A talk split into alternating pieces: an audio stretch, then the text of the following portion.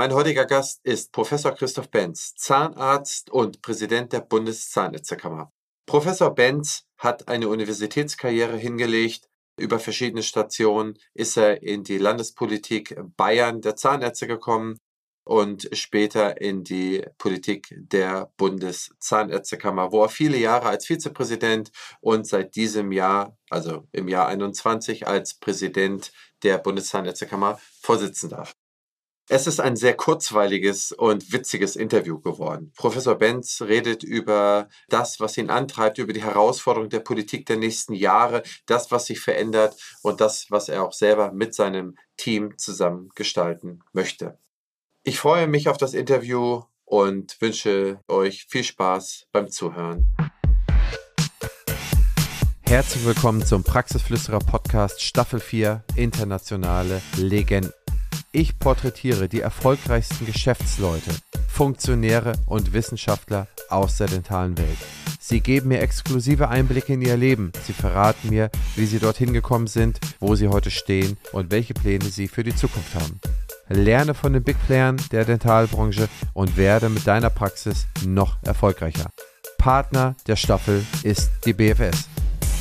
Mein heutiger Gast ist Professor Dr. Christoph Benz, den ich hier herzlich begrüße. Er ist Präsident der Bundeszahnärztekammer und Zahnarzt und hat mir noch eine ganze Menge mehr zu erzählen. Ich freue mich sehr, dass Sie mir, Professor Benz, zugesagt haben und heute mit am Start sind. Sehr gerne, Herr Henrizi, sehr gerne. Erzählen Sie mal, wer sind Sie, wo kommen Sie her? Ich bin jetzt ähm, älter, als ich äh, jemals gedacht habe, dass ich sein möchte, aber fühle mich mittlerweile sehr wohl damit. 60 äh, steht äh, leider schon vorne, aber immerhin auch jetzt schon 38 Jahre Zahnarzt, habe ich vor kurzem mal nachgerechnet, habe gedacht, das kann doch nicht sein, da muss doch ein Fehler sein. Nein, das ist richtig.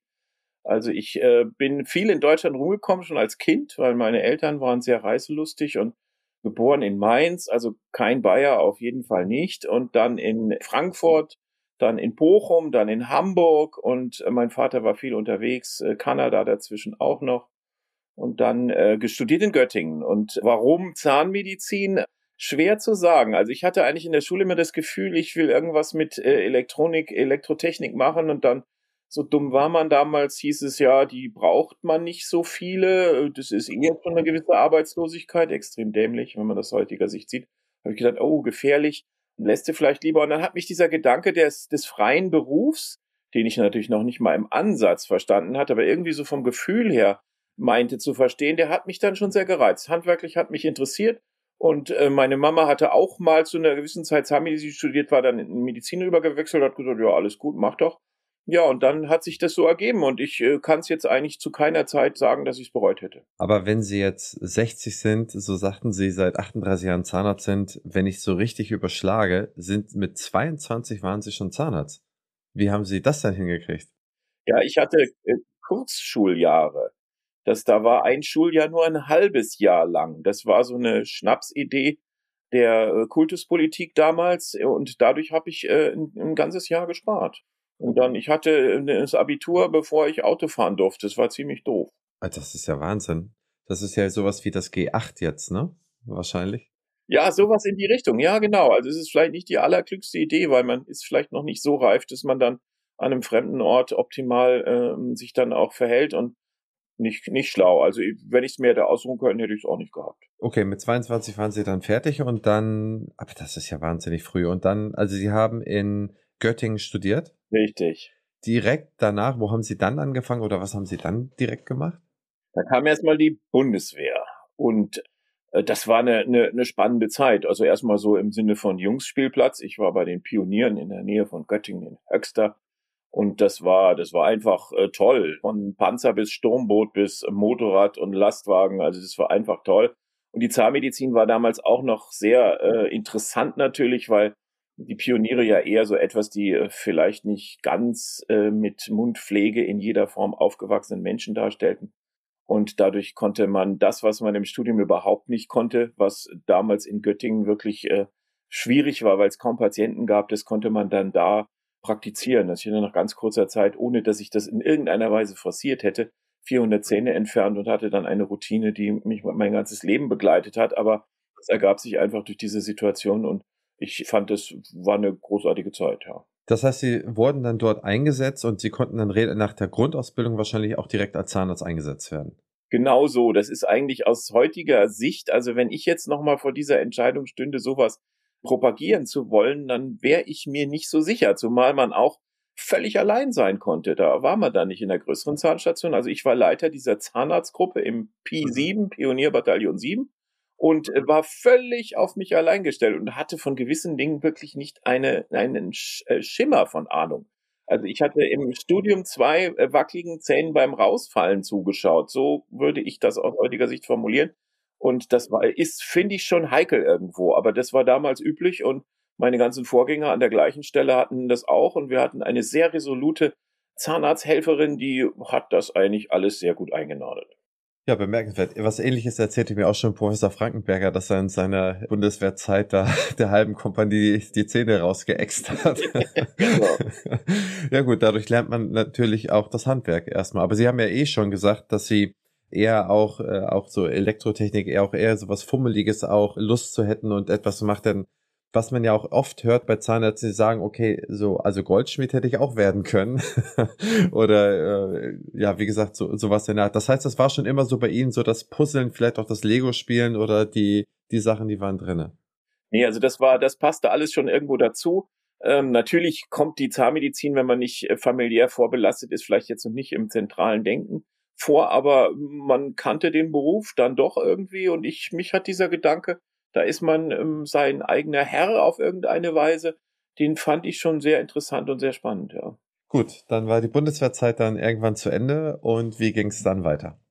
Ja, dann von wegen eigener Herr. Dann äh, ging es weiter, dass ich nach München gekommen bin, an die Zahnklinik da. Der damalige äh, Professor für Zahnerhaltung, der war eigentlich in Göttingen äh, groß geworden und der liebte Göttingen in jeder Form. Und wenn man aus Göttingen kam, konnte man sich mit relativ guter Wahrscheinlichkeit auf Erfolg bei ihm bewerben. Und auf diese Weise bin ich dann in die Zahnklinik reingekommen und habe dann eigentlich auch irgendwann sehr schnell die wissenschaftliche Arbeit sehr schätzen gelernt. Das war ja damals auch noch ein sehr äh, intensives Arbeiten. Heute man ist, ist man da ja immer eingeklemmt zwischen irgendwelchen Impact-Faktoren und all diesen Dingen. Das ist ja alles überbürokratisiert heute auch die Hochschule. Aber damals war es noch sehr frei und sehr offen und es war eine schöne Zeit und man hat auch viel mit Lehre zu tun gehabt. Das hat mich immer begeistert ganz früh, also mit den jungen Kolleginnen und Kollegen da umzugehen und das war eine tolle Zeit. Man hatte auch viel Möglichkeiten selber zu behandeln, also es war, war wirklich sehr schön und ja, und von da aus ging es dann weiter, ja. Sie sind in Mainz geboren, in Göttingen haben Sie studiert. Äh, war München denn so, so ein Ziel wie heute? Viele sagen, also viele von unseren Gründungen sagen, ich möchte nach Berlin. Ja, war das damals so, dass man sagte, okay, ich will nach München? Also das ist ja immer meine kühne Behauptung, dass ich meine, dass äh, München erst groß geworden ist durch die Olympischen Spiele äh, in diesem mhm. grandiosen Stadion. Da kam eine irre Aufmerksamkeit und als ich ein Abitur gemacht habe, da gab, hatte ich eine Umfrage mal gehört, die damals hoffentlich noch nicht gefälscht war. Heute muss man ja mit allem rechnen, dass 17 Prozent der Deutschen am liebsten in München leben würden. Und das war dann irgendwie so ein Traum geworden, dass ich gesagt habe, ja. Und so hatte sich das dann ergeben und alles. Und manch anderes kannte ich schon, äh, Hamburg, Frankfurt und dann gut, dann mal München. Jetzt bin ich die längste Zeit schon in München. Ja. Jetzt eingesiedelt. Ein, eingebeiert. Ja, genau. Eingebeiert. Aber ich kann kein Wort bayerisch, also bitte da keine Experimente fordern. Also mit 24 dann an die, an die, äh, ja, an die Zahnklinik gekommen und ähm, dann haben Sie äh, dann irgendwann dort, haben Sie dort auch promoviert? Promoviert hatte ich eigentlich in Göttingen, aber das ist zu der Zeit erst fertig geworden und es braucht ja immer so einen gewissen Vorlauf. Das war in Göttingen eigentlich ein Zufall. Das ist ein sehr berühmter Medizinhistoriker, der eigentlich zahnmedizinisch gar nichts machen wollte, sich dann aber dafür interessierte, wie dieses Institut in Göttingen, das gehört mit zu einem der frühesten in Deutschland, 1896 gegründet, wie das überhaupt so ins Leben gekommen ist. Und das hatte ich dann bearbeitet und das war dann meine Promotion. Fand ich damals sehr spannend, finde ich bis heute spannend. Wir wissen immer nicht, wohin wir gehen, wenn wir nicht wissen, woher wir kommen. Und unsere akademische Geschichte ist halt nicht so lang wie manche glauben. Und so war das, ja. Wie war das genaue Thema der Promotion? Ich glaube, Geschichte des zahnärztlichen Unterrichts an der Universität München. Halt nicht München, Entschuldigung, Entschuldigung, Göttingen. Ja, Göttingen, genau. Und dann haben Sie nach, also haben Sie dann direkt wissenschaftlich haben Sie gearbeitet und dann haben Sie Ihre Habil in München gemacht. Richtig, das war dann auch relativ bald. Das war dann, da war ich dann 29, das ist mal mit mir leicht zu rechnen, weil 60 geboren war das dann 89 und das war dann äh, wieder ganz anders. Das ging mehr so in Richtung äh, Diagnosetechnik, äh, digitales Röntgen. Das war die Geschichte, mit der ich damals sehr viel gemacht habe. Die wurde gerade groß. 87 war überhaupt so der erste Ansatz zum digitalen Röntgen, übrigens nicht nur in der Zahnmedizin, wenn man jetzt mal den Computertomographen vergisst, dann hatte die Medizin eigentlich gar nichts zu bieten in der Zeit und wir Zahnis waren da die Ersten. Und das war super spannend, weil ähm, Bildverarbeitung, all diese Dinge, da hatte kein Mensch Erfahrung. Und war eine tolle Sache, ja. Aber 89, das war ja, das war ja absolut Early Adapter. Das war ja richtig, richtig, richtig früh zu diesem Thema. Ja, ich habe mir auch irgendwie gedacht, also äh, bummeln muss man ja. nicht. Okay, cool. Also 29 Habil, dann waren Sie mit, wann waren Sie, wann waren Sie habilitiert? 32, 31 dann wahrscheinlich, wenn Sie 19? Sowas, dann war es fertig. Das Verfahren musste ja auch erstmal durchlaufen und all diese Dinge. Wahnsinnig früh, wahnsinnig jung. Und ja, wie ging es dann weiter? Dann haben sich ja no, normalerweise wäre ja doch eine typische Karriere, dass man sich, dass man irgendwie den Ruf bekommt und dann irgendwie nochmal hierhin geht, nochmal dorthin geht. Aber Sie sind dann in München geblieben, oder? Bin dann in München geblieben. Dann war ich mit äh, 36 dann äh, Professor, war Oberarzt in dieser Zahnklinik. Das habe ich äh, lange auch sehr spannend gefunden. Dann kamen aber so die 2000er und da war plötzlich so eine Aufbruchsstimmung auch in der Zahnmedizin. Und ich muss ja zu meiner Schande gestehen, dass ich damals schon, obwohl das eigentlich noch gar nicht so richtig möglich war, haben wir da schon drüber nachgedacht, so ein Versorgungszentrum zu mhm. machen. Das war aber noch die Zeit, wo das eigentlich gar nicht möglich gewesen wäre, weil das hätte dann immer übergreifende ähm, Fachdisziplinen gebraucht. Wir hatten damals einen Kontakt zum städtischen Klinikum und da ergaben sich Möglichkeiten, aber wir haben dann auch relativ rasch eigentlich gemerkt, dass das, was heute manche Investoren immer noch nicht so wirklich verstehen, ähm, dieser, dieser Overhead, die äh, Sahne obendrauf, äh, gar nicht so riesig ist, wie man dann immer meint. Und wir waren ein größeres Team und haben dann eigentlich relativ rasch gemerkt, dass wir das vielleicht doch eher im Sinne von Praxen weiterführen. Und daraus sind dann zwei Praxen geworden, die städtischen Kliniker in Schwabing und in Harlaching. Und die in Harlaching gehört meiner Frau jetzt, ist mittlerweile ziemlich groß geworden, muss man schon sagen. Also ich, ich kann mir diese Gedanken der Investoren vorstellen und habe dazu also auch durchaus eigene Erfahrungen, ja. Das heißt, Ihre Frau ist auch Zahnärztin? Richtig, die ist auch Zahnärztin und ist ganz klein gestartet in diesem Klinikum. Das war auch so ein, so ein das habe ich noch vergessen zu erzählen, so ein Kooperationsprojekt mit diesen städtischen Kliniker und auch der Stadt München, weil es nämlich um die Versorgung älterer pflegebedürftiger Menschen ging. Das war dann ein ganz frühes Projekt von mir. Also bin ich also eher von diesem Röntgenbereich äh, übergewechselt in den Bereich der äh, pflegebedürftigen Menschen, weil wir da gemerkt hatten, dass die Versorgung gruselig schlecht war mit von den Menschen in den Pflegeeinrichtungen und die einfach nicht mehr so zahnlos waren, wie das noch zu Zeiten meiner Großmutter üblich war. Die konnten auf der Felge kauen, wie die Zahnärzte immer so gesagt haben damals. Ähm, das ist heute alles so nicht mehr und man hat teure Versorgung. Da hat sich damals niemand um diese Menschen in den Pflegeeinrichtungen, niemand, die, keinen zahnärztlichen Kontakt und haben gesagt, da müssen wir was tun haben wir durchaus Geldgeber gefunden und haben dann so ein Projekt aufgebaut und das ist dann ist dann sehr schön gelaufen und aus dem ist eigentlich alles entstanden, was wir heute haben, bis hin zu den Abrechnungspositionen. Dafür haben wir die wissenschaftlichen Hintergründe geliefert und also das ist eine feine Sache gewesen damals, ja. Die Praxis von Ihrer Frau, wie, wie kann man sich die vorstellen? Ist das, sie behandelt auch noch selber und hat da ein, zwei angestellte Zahnärzte oder wie, wie groß kann man sich das vorstellen oder was für einen Umfang hat das? Das äh, ist mittlerweile groß geworden. Sie hat, das ist ja mal das, was ich den jungen Kollegen rate, wo dann Pressemitarbeiter immer schnell sagen, ah, das darfst du so nicht sagen, aber sie hat wirklich mit 90.000 Euro gestartet. Das war eine winzige Geschichte in einem Gebäude, das im Klinikum ist, aber nicht vom Klinikum genutzt werden konnte, weil es A unter Denkmalschutz stand und B die Klinikanforderungen an moderne Bettenbereiche einfach nicht mehr erfüllt. Ein wunderschönes Gebäude ist mal eine Tuberkuloseklinik gewesen, 1912 äh, gebaut, also riesige Wände und tolle Räume, riesig hoch, grandios, aber nicht zu nutzen. Und da sind wir dann mehr und mehr größer geworden. Jetzt hat sie, glaube ich, über 500 Quadratmeter und hat vier Angestellte Zahnärztinnen und äh, ja und und leidet unter der vielen Arbeit natürlich, weil sie ja auch Chefin sein will und weil die Patienten sie mögen und sie mit Terminen dann Schwierigkeiten. Also es ist schon ein hartes Brot, vor allen Dingen, wenn man dann noch Kinder hat und so. Äh, sie, sie haben ja auch vier Kinder, da kommen wir gleich nochmal drauf. Sie haben ja auch nichts ausgelassen, wenn man so will. Sie haben ja keine äh, Karriere gemacht und keine Abkürzung in der Familie genommen. Aber da nochmal, um da noch ein, zwei Worte auch für unsere ganzen Gründerinnen und Gründer als Zuhörer. Es erwächst eigentlich immer aus einer kleinen Pflanze und über, über zwei, drei Jahre baut man sich dann halt seine Marke auf und dann irgendwann kommt dann äh, die Mund-zu-Mund-Propaganda, Word of Mouse, Neudeutsch, äh, dass, dass dann der nächste Patient den nächsten empfiehlt, der gut behandelt wird. Und dann ist das so wie der Zinseszinseffekt, ne? Also zwei oder drei Prozent pro Jahr sind auf zehn oder zwanzig Jahren ist dann eine Lawine, ja.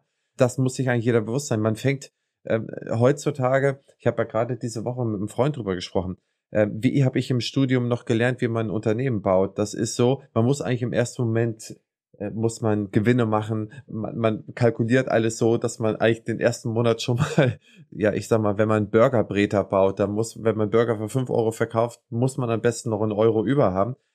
Heutzutage baut man das so, man verkauft den Burger für fünf Euro, setzt eigentlich pro Burger zwei Euro zu für die ersten zwei Jahre, hat dann aber nachher nicht 1000 Burger im Monat, sondern 10.000, weil noch so viele Besteller kommen und man beliefert noch den, macht noch dies und der kauft dann nicht nur einen Burger, sondern auch noch eine Pommes und eine Cola und noch ein äh, selbstgestrickte Servierte dazu und hat den Warenkorb auf 10 Euro gemacht und man hat dann äh, 5 Euro über. Und das ist eigentlich eine ganz andere Art und das ist eigentlich auch nochmal ein Punkt, das hat ja damals, wenn man so will, schon funktioniert, wenn Sie sagen mit 90.000 Mark wahrscheinlich oder Euro, um, umgerechnet Euro. Dann, mm, das waren dann schon Euro, es war nach der, nach der Wende, ja. Ah, okay, genau. Dann ist das, ist das eigentlich äh, beeindruckend. Es kann aus so einer Pflanze dann alles erwachsen und das sehen wir auch immer wieder. Und da kann man eigentlich auch nur jedem den Mut zu sprechen, das einfach zu machen und nicht auf die ersten zwei Jahre dann irgendwie unbedingt sich mit jemandem vergleichen zu müssen, den man jeden Tag in der Presse sieht und wo man weiß, okay, da komme ich erstmal überhaupt nicht ran. Völlig richtig. Das ist genau auch meine Erfahrung. Ich nenne das immer so diesen Hochzeitsfeier-Effekt, den manche jetzt mit ihren Praxen machen, wo sie sagen, dass die Praxisgründung ist der schönste Tag, die Einweihungsfeier, da muss alles tippitoppi sein und alles möglichst teuer gewesen sein und das ist aber der Zeitpunkt in der Praxis, wo ich eigentlich noch am wenigsten weiß, wo ich eigentlich wirklich dann hin will, welche Schwerpunkte sich bei mir ergeben, was sich an Patienten entwickelt bei mir, wo sich meine Interessen hinbewegen. Und da finde ich eigentlich, soll man lieber ein Leben lang umbauen, wann immer es relevant wird und dabei natürlich auch Geld in die Hand nehmen. Also überall nur zu sparen bringt niemanden weiter. Aber das dann wirklich in den Momenten, wo ich auch weiß, was ich will. Also ich habe auch nicht auf dem Bentley fahren gelernt. Was soll der Quatsch? Da muss man langsam einsteigen. Und das war bei einer Frau grandios. Also die hätte niemals, wäre sie dahin gekommen, wo sie jetzt ist, wenn sie das am Anfang hätte planen sollen. Da wusste sie überhaupt nicht, wo, wo, wo sie dahin kam. Also von daher, toll, so muss es sein. Die Spitze. Also dann äh, gehe ich mal davon aus, dass, dass Sie Ihre Frau dann wahrscheinlich auch über die Zahnmedizin in München irgendwo kennengelernt haben. Ja, das ist so. Also genauso ist es passiert. Sie war damals dann Assistentin geworden und ja, und so hatten wir uns dann irgendwie, das war dann so eine, so eine Kongressfahrt nach Montpellier, irgendein Kongress, was auch immer, und äh, da hatten wir uns dann irgendwie, ja, schöne Zeit. Wie gesagt, ich hatte das ja schon gespoilert, da, wie gesagt, über die Jahre haben sie, hat ihre Frau ja nicht nur weitergearbeitet, sondern sie hat ja auch noch vier Kinder zur Welt gebracht, ne? Und ich glaube, ich kann mir auch nicht vorstellen, dass die wie haben Sie das eigentlich alles hingekriegt? Ich kann mir nicht vorstellen, dass Sie dann nur noch drei Stunden die Woche gearbeitet haben. Sie sind ja auch omnipräsent dauerhaft geblieben.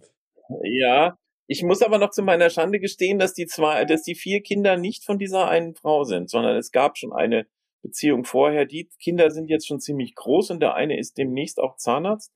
Er macht gerade Examen in Frankfurt. Also, und dann gibt's halt die beiden Kleinen mit der, mit der aktuellen Frau. Aber in beiden Fällen war es natürlich so. Und deswegen kann ich auch relativ gut beurteilen, wie es ist, wenn man angestellt Kinder hat. Meine erste Frau war angestellt in der Zeit. Meine jetzige war Chefin.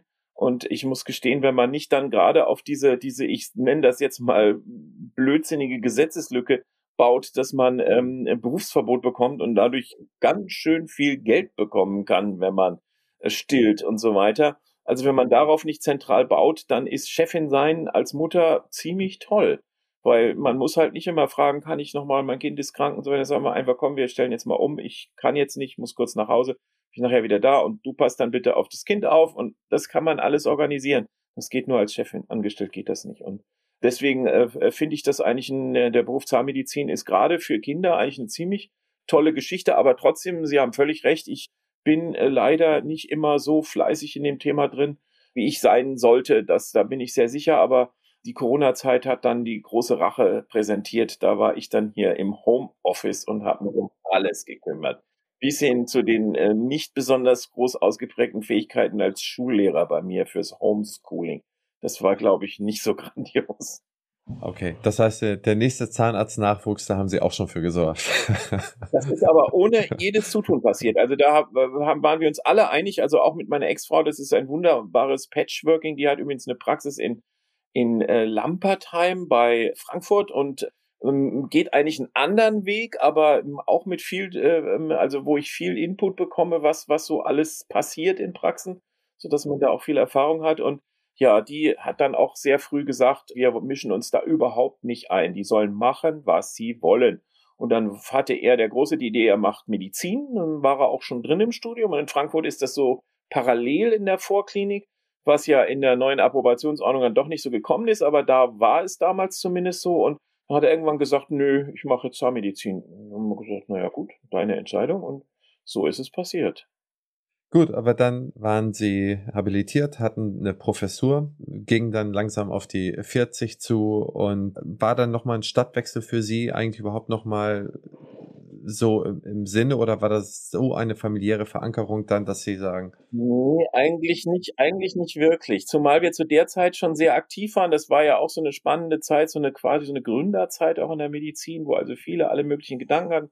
Wir waren also mit diesem Projekt, was dann auch sehr groß geworden war, weil es ein Modellprojekt der AOK geworden war. Also das war sehr großzügig damals, dass die, obwohl es große Widerstände gab, einfach gesagt haben, komm, wir probieren das mal aus mit den Senioren, wie das ist, wenn wir die wirklich vor Ort betreuen, mobil und all diese Dinge tun. Dann hatten wir da einen Riesenkreis an nahezu alle Pflegeeinrichtungen Münchens haben wir betreut. Das war also damals noch keine Kassenleistung. Wir haben keinem Kollegen was weggenommen und haben das ausprobiert, immer mit dem Impuls, wenn das funktioniert, dann wird daraus hoffentlich eine Kassenleistung, so ist es auch geworden. Diese äh, Gedanken, die waren also super spannend und dann kam man auch in Kontakt mit der Standespolitik, weil hm, die äh, fanden vieles überhaupt nicht gut, was wir da gemacht haben und wir von außen, das erlebe ich ja auch heute, von außen sieht die Standespolitik ja mal ganz anders aus. Ich denke mal, Gott, das sind alles so Verhinderer und so verknöcherte Säcke, die die wollen überhaupt über nichts Modernes nachdenken. Aber wenn man nachher dann drin steckt, merkt man, äh, das ist, sieht von innen doch irgendwie anders aus. Der Spruch stammt noch von meinem Vorgänger in Bayern als Präsident der Zahnärztekammer. Der hatte auch gesagt, die Standespolitik sieht von innen ganz anders aus als von außen. Naja gut, als Krawallheinz bin ich da so ein bisschen auch aufgefallen und dann ist man irgendwie so ein bisschen in die Standespolitik reingerutscht. Ja, und dann ging das irgendwie erstaunlich schnell. Dann hatten wir auch die Wahlen gewonnen mit so einer Protestpartei, die sich gleich im Anschluss zerlegt hat. Das ist ja immer so bei Protestparteien, die zerlegen relativ schnell. Aber das hatte dann noch den Effekt, dass ich dann auch wirklich äh, ja ähm, ähm, als Präsident der Bayerischen Landeszahnärztekammer gewählt worden war, was also auch nicht die reine Freude für die Kammer im ersten Moment war. Also mein damaliger Hauptgeschäftsführer und mittlerweile guter Freund, der hatte damals gesagt, ich dachte, die Welt geht unter. Jetzt kommt da irgend so ein Hochschullehrer-Trottel, der keine Ahnung von dem hat, was hier passieren soll. Das kann ja nur in die Hose gehen. Aber ja, es ist dann äh, doch nicht in die Hose gegangen, Gott sei Dank. Äh, es wird nichts so heiß gegessen, wie es gekocht wird. Aber äh, in welchem Jahr war das, dass Sie da mit einer Partei angetreten sind? Das ist eine sehr gute Frage. Also ich bin ein ganz schlechter Chronist in eigener Sache. Also mein parteipolitisches Interesse ging los so 2007, 2008. Dann äh, war gleich die nächste Wahl, das war 2010 dann. Und dann mhm. äh, gab es gleich die Wahl und äh, ich bin da völlig blauäugig angetreten. Ich habe überhaupt nicht damit gerechnet, dass das irgendwie klappen könnte. Und dann war es so, weil mein Vorgänger, der Michael Schwarz, der hatte ja auch ein sehr gutes Standing, aber dann gab es ein bisschen Krawall in seiner Partei und sie hatten ihn irgendwie zeitweise nicht mehr unterstützt und zack, bums, was passiert. Da äh, war ich dann Präsident und äh, hatte eigentlich das größte Problem mit meiner eigenen Partei, weil die zerlegte sich total. Die, die träumten davon, dass wir jetzt die Weltrevolution da starten, was natürlich völlig illusorischer Quatsch ist. Und also von daher war das ist eine spannende Zeit gewesen, aber auch eine Zeit, die einen hat ruhiger werden lassen. Die Welle kommt, wie sie kommt und man surft sie. Ich meine, also eigentlich auch nie geplanter Berufspolitiker oder. Überhaupt nicht, gar nicht. Ich habe mir gedacht, das ist total doof und das ist alles Bürokratie, also völlig naives Denken, aber das hat man halt von außen und deswegen habe ich viel Verständnis für die Kolleginnen und Kollegen, die also heute über die Standespolitik auch so denken. Und ich würde mir halt immer wieder hoffen, dass man auch da ins Gespräch kommt und dann auch hoffentlich versteht, dass es A sinnvoll ist und dass wir auch B über den Kontakt sehr froh sind und äh, sehr gerne im Kontakt mit den Kollegen sind. Das ist man nicht immer. Das ist so ja als Standespolitiker, aber ich liebe das, gerade auch mit den jungen Kolleginnen und Kollegen, die ja immer viel neue Ideen auch haben. Nicht alle sind gut, also meine Ideen von damals waren auch nicht alle gut, aber auf jeden Fall neue Gedanken und dann schärft man sich gegenseitig auch und das ist eine feine Sache. Da kommen wir nachher auch nochmal kurz drauf zu sprechen, denn Sie engagieren sich ja auch schon seit Jahren für die AS-Akademie, worüber wir uns ja auch kennengelernt haben. Ich wollte aber nur noch mal kurz fragen zu den Münchner Seniorenheimen, also das, was Sie damals ähm, gemacht haben. Wie sah das denn jetzt praktisch aus? Sind Sie denn selber in die, in die Seniorenheime reingegangen? Haben Sie da den Krankentransport organisiert? Hatten Sie ein Fahrzeug? Haben Sie das umgebaut? Also ich habe da auch verschiedene Erlebnisse. Ich bin mal auf die Caravan nach Düsseldorf gegangen, weil ich auch für Kunden, die wollten unbedingt einen umgebauten Bus haben mit einer Einheit drinne und keiner konnte das bauen. Ich bin die Depots abgeklappert, keiner konnte das bauen. Da bin ich nachher zur Caravan nach Düsseldorf und habe dann mit, mit Autobauern gesprochen, wie sie was umbauen können und dies und das. Das heißt, viel mehr Knüppel konnte man vor zehn Jahren und das konnte man einem nicht in die Beine schmeißen, um Senioren vernünftig gescheit zu behandeln also ich glaube, man, man, es wurde alles versucht, in, egal in welche Richtung man mal geblickt hat, dass das nicht ermöglicht wurde. Was man, wenn das, wenn man das heute, wenn ich das im Freundeskreis erkläre, sagen, okay, das kann ich mir gar nicht vorstellen. Aber es war wirklich nichts da. Man, man musste im Prinzip, so wie ich es festgestellt habe, eigentlich einen teuren Fahrzeugumbau bezahlen oder irgendwie einen alten ausgerangierten Rettungswagen nehmen und den da irgendwie zurechtmachen oder vielleicht so eine, so eine ganz kleine Einheit in so ein, ein Riesenaltersheim, vielleicht in einen Raum, in einen ehemaligen Putzraum reinstellen und so weiter. Und deswegen würde mich mal interessieren, wie haben Sie das denn damals geregelt? Denn das waren ja Riesenhürden eigentlich. Liebe Hörerinnen und Hörer, an dieser Stelle möchten wir unser spannendes Gespräch kurz unterbrechen und einmal Danke zu sagen. BFS Health Finance ist einer der führenden Finanzexperten im Dentalmarkt und vor allem ein ganz wichtiger Unterstützer dieses Podcastes. Ich bedanke mich bei den Möglichmachern der BFS für den Support des Praxisflüsterer Podcastes. Auch diese Staffel erscheint auf der BFS Weiter geht's Plattform. Link in den Show Notes. Schaut dort gerne mal vorbei. Dort gibt es viele spannende Infos rund um den Praxisalltag. Aber natürlich erst nach dem Ende dieser Folge. Jetzt geht's weiter. Viel Spaß. Ja, das ist richtig. Also das war eigentlich eine völlig verrückte Idee, weil wir anders vorgegangen sind. Ich hatte vorher schon so ein größeres äh, Projekt gehabt, das damals vom Bundesforschungsministerium finanziert war. Und da ging es darum, Prävention bei Senioren auszuprobieren. Jetzt noch nicht unbedingt pflegebedürftig, aber schon im höheren Alter. Das war so Ende der 90er Jahre eigentlich ein Tabubruch. Also Prävention gab es nur für Jüngere. Vielleicht noch im, im mittleren Alter, aber bei Senioren definitiv nicht. Und dann funktionierte das großartig gut. Das war so ein längeres äh, Projekt mit über 1000 Patienten in ganz Bayern und das funktionierte so großartig gut, dass wir irgendwann kam ich mit Kollegen zusammen und dann hatten wir gesagt, ja, was wäre denn, wenn wir mal Prävention jetzt mal völlig verrückt denken? In, in eigentlich dicht vorm Tod, also an die Stelle, wo es, wo keiner mehr über Prävention nachdenkt. Und dann hatten wir mit der ähm, AOK drüber gesprochen und die sagte, ja, gut, also Warum soll das nicht funktionieren? Und dann war das unser Ansatz, einfach zu sagen, wir gehen dahin, machen Vorbeugung, wir machen äh, Reinigung der Zähne, das war dann viermal im Jahr damals war das, also professionelle Reinigung, was alles wunderbar ging. Das wurde, äh, wird eigentlich immer sehr dramatisch dargestellt, wie schwierig das ist, also wirklich auch mobil. Da hatten wir also die Konzepte waren sehr einfach. Wir hatten auch Unterstützung von ZFAs, die natürlich nicht alleine unterwegs waren, sondern wir waren immer dabei. Es waren zwei Kolleginnen und zwei Jungs, also ich und noch ein Kollege. Wir waren da also sehr aktiv und dann hat das wunderbar funktioniert. Wir hatten also nach zwei Jahren schon grandiose Zahlen, wie viel weniger Zähne entfernt werden mussten. Und das ist ja auch alles immer nicht so einfach bei Senioren. Die müssen dann groß transportiert werden ins Krankenhaus, wenn da ein Zahn entfernt werden muss. Und das ist alles immer super schwierig. Also von, und dann kann das oft auch nicht mehr ersetzt werden, weil die sich ja nichts Neues mehr gewöhnen. Und deswegen war Prävention so der, der schöne Ansatz. Das hat wunderbar funktioniert und ist ja mittlerweile die Grundlage für diese Seniorenzahnmedizin-Abrechnungspositionen geworden. Da kann man also der Kassenzahnärztlichen Vereinigung nur ganz, ganz großartig danken, dass die diese eigentlich komplett verrückte Idee aufgegriffen haben. Und es gab viele Kollegen, die gesagt haben, also jetzt gucke ich mir mal die Abrechnungsposition Seniorenzahnmedizin an. Das ist ja alles nur Vorbeugung. Was soll das denn? Das war so der, der, der klare Gedanke am Anfang. Und da haben wir einfach gesagt, wenn ihr das macht, dann wird vieles auch nicht mehr nötig. Ihr könnt auch nicht das große Geld mit den Senioren verdienen, weil Implantate, Prothesen funktioniert sowieso nicht. Dann sind es eh nur Reparaturen, was dann noch an echter Zahnmedizin übrig bleibt. Und das kann man auch ganz normal abrechnen. Und diese Abrechnungspositionen sind jetzt wirklich gut geworden. Also wenn man das logistisch gut im Griff hat, dann kann man das wirklich kostendeckend gut umsetzen. Also das ist hohes Kompliment an das Verhandlungsgeschick der KZV und aus dieser verrückten Idee diese, diesen tollen Ansatz zu machen.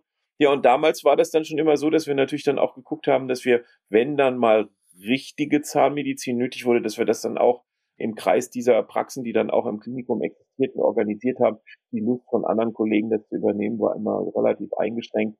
Gerade auch wenn es dann um Grundsanierung ging, dann ging das oft nur in Narkose und Narkose beim dementen Menschen. Das ist alles nicht so einfach. Und die Anästhesisten haben da überhaupt keine Lust dazu. In den Praxen machen die das schon gar nicht gern. Und da war die Idee im Klinikum natürlich besser. Da haben wir gesagt, ja gut, haben wir die Notfallanbindung. Es ist aber toi toi toi jetzt in 20 Jahren noch nie irgendetwas passiert. Also da muss ich meiner Frau ein ganz großes Kompliment aussprechen, dass sie das wirklich sauber im Griff behalten hat. Ähm, obwohl es die risikobehaftesten Patienten überhaupt sind, die man sich da vorstellen kann. Also das ist ein sehr weites Feld. Äh, die Kollegenschaft nimmt es jetzt langsam zunehmend an. Ich äh, versuche sie immer zu überzeugen, indem ich sage, das ist die einzige Patientengruppe, die aktuell in Deutschland wächst. Äh, die Kinder sind es nicht und die jüngeren Erwachsenen sind es nicht. Das sind die Senioren, das sind die Pflegebedürftigen. Also dann müssen wir da auch ein Angebot ja. produzieren. Ja, klar. Ja. Ja, das stimmt. Also sie haben in so vielen Punkten bin ich komplett allein. Die KZBV hat da einen super Job gemacht, dass sie diese Position eingeführt hat. Also es ist wir gehen die mit unseren jungen Leuten durch. Wir sagen, ey, hier ist so viel Potenzial. Die, die suchen ja immer am Anfang auf was. Es geht ja, die, die äh, heutzutage in den Niederlassungen ist ja viel strategischer wie vor noch zehn Jahren. Heute sagen, okay, ich will mich spezialisieren auf hm, hm, hm, hm. Und man, das ist natürlich eine stark wachsende Gruppe. Man sieht ja die Bevölkerungspyramide, da muss man ja kein großer äh, ähm, Mathematiker sein, um das zu berechnen. Äh, und auch was die nächsten Jahre da passiert. Ich glaube, wir hatten da vor drei, vier Wochen hatten wir mal ein paar Slides in Berlin da, an der Wand, äh, wo man dann sieht, wie viele Leute von den Babyboomern jetzt rausgehen aus dem Berufsstand. Das sind ja, das sind ja so viele Millionen jedes Jahr, die da die Gruppe da nähren, wenn man so will. Ähm, aber wie haben Sie das denn? Sind Sie denn damals, also wie war es rein logistisch? Sind Sie in die Altenheime mit einer ZFA reingegangen und haben die dann am Bett behandelt oder haben Sie Richtig, die dann am Bett? Also wir hatten kleine Fahrzeuge, das waren Smarts damals. Ich hoffe, so viel Schleichwerbung ist erlaubt. Äh, die waren dann ähm, auch von diesem Sponsor finanziert worden, den wir damals hatten. Das war ein Industrieller.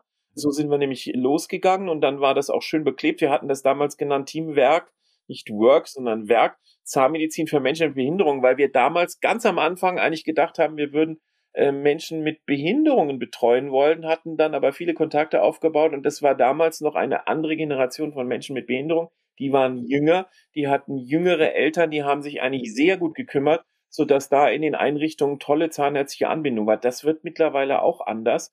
Menschen mit Behinderungen werden alt, die kommen ins Seniorenalter, dann gibt's ihre Eltern nicht mehr und dann ist das jetzt auch ein neues Thema geworden. Aber so sind wir gestartet, deswegen Teamwerk Zahnmedizin für Menschen mit Behinderung und sind dann auf diese Weise zu den Senioren gekommen und sind dann wirklich in die Einrichtung gefahren, hatten also so einen größeren Koffer. Wir hatten da also auch rotierende Instrumente. So viel ist ja gar nicht nötig, hatten auch Ultraschallreinigungssysteme das war eigentlich alles sehr gut transportabel, auch mit Kühlung und Nierenschale unterm Kinn ging das eigentlich sehr gut. Also man kann das beliebig übertreiben, aber man muss das eigentlich gar nicht und deswegen äh, haben wir da sehr viel Erfahrung gehabt. Wir waren damals wirklich die einzigen, das in dem größeren Stil, ich glaube sogar weltweit. Es gab da nichts Vergleichbares in den USA, nicht nirgendwo.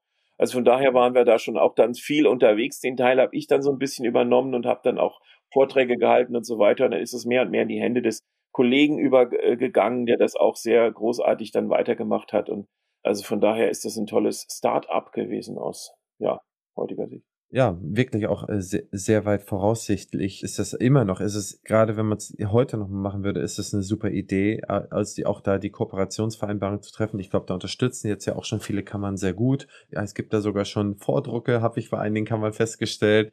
Das heißt, es ist ja deutlich besser geworden als seinerzeit. Und wo auch viele Kollegen Angst vor haben, was immer wieder gespiegelt wird, ist, okay, wenn ich jetzt die Behandlungsumgebung äh, im Altersheim nicht darstellen kann, was ist denn mit der Hygiene, wenn ich den im Bett behandle, wie ist das und so weiter und so fort. Das sind ja immer so die großen Angstpunkte, die die haben. Ich behandle dann hier, baue da so ein bisschen mein Konzept drauf auf und am Ende des Tages sagt mir irgendjemand, ich habe, ich bin, ne, so geht's nicht. Und äh, ich, ich glaube da immer, da wird ja auch immer noch abgewogen. Also wenn ich, bevor ich jemanden gar nicht behandeln kann und ich muss ihn am Bett behandeln, ich meine, was, was für eine Chance bleibt mir denn da?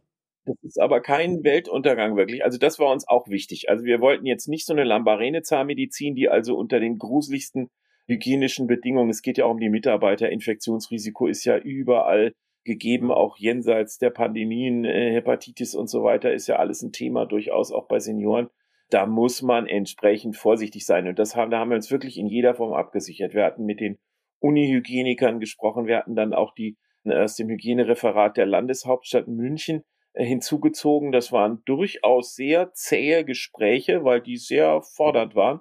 Aber wir hatten zum Schluss einen Ansatz, der wirklich alles abdeckt. Und da äh, bestand wirklich kein Risiko für irgendjemand. Und das hatte wirklich die allerhöchsten Weine. Also das war uns wichtig. Also Hygiene mhm. durfte jetzt nicht das äh, Negativbeispiel sein. Trotzdem äh, möchte ich nicht, dass das Robert Koch Institut irgendwann auf die Idee kommt, auch diese Sachen noch zu strukturieren, weil das wird dann meistens so, dass es nicht besser wird, aber umständlicher. Dann ist es ja äh, so gekommen, dass Sie sind dann jetzt an, an so 2010, äh, Sie sind äh, Präsident der Bayerischen Landeszahnärztekammer und haben dann so ein bisschen, äh, wenn man so will, Blut geleckt und haben gesagt, okay, ähm, ich wollte zwar äh, nie äh, junge Union, junge Grüne, junge Liberaler, junge und Sozialist, also sie waren zwar nicht politisch irgendwie voraktiv, aber dann sind sie berufspolitisch ja spät, wenn man so will, aber sie sind ja dann, sie waren ja schon quasi fast 50, als sie dann Berufspolitiker geworden sind, ne? Absolut, absolut, ja, ja. Also äh, es ist zwar immer noch Ehrenamt natürlich, aber ich habe auch den gewissen Vorteil, dass ich dann ähm, in der Zahnklinik, ich bin ja da Beamter, das ist ja vermutlich für, aus freiberuflicher Sicht sehr peinlich, das zu hören, aber das hatte sich damals so ergeben in der Zahnklinik, da bin ich beurlaubt, weil es zeitlich einfach gar nicht mehr ging. Man hätte entweder die erste Hälfte der Woche oder die zweite Hälfte der Woche so im Sinne einer Halbtagsstelle und das ist nicht zu organisieren. Die Termine finden halt immer irgendwie und irgendwann statt und das geht nicht. Also komplette Beurlaubung. Und auf diese Weise habe ich natürlich dann auch Zeit, mehr zu tun als jemand, der nebenbei noch eine riesige Praxis am Laufen hat. Das ist, ich würde jetzt nicht sagen strategischer Vorteil, aber es ist ein inhaltlicher Vorteil, weil man dann einfach auch mehr tun kann. Da kann man mehr Termine wahrnehmen und wirklich, das ist auch mein wichtiges Ziel, wenn schon Netzwerken, dann bitte ganz und nicht äh, nur halb, sondern dann so gut es irgendwie geht für die Kollegenschaft aktiv sein. Das ist mein wichtiges Ziel.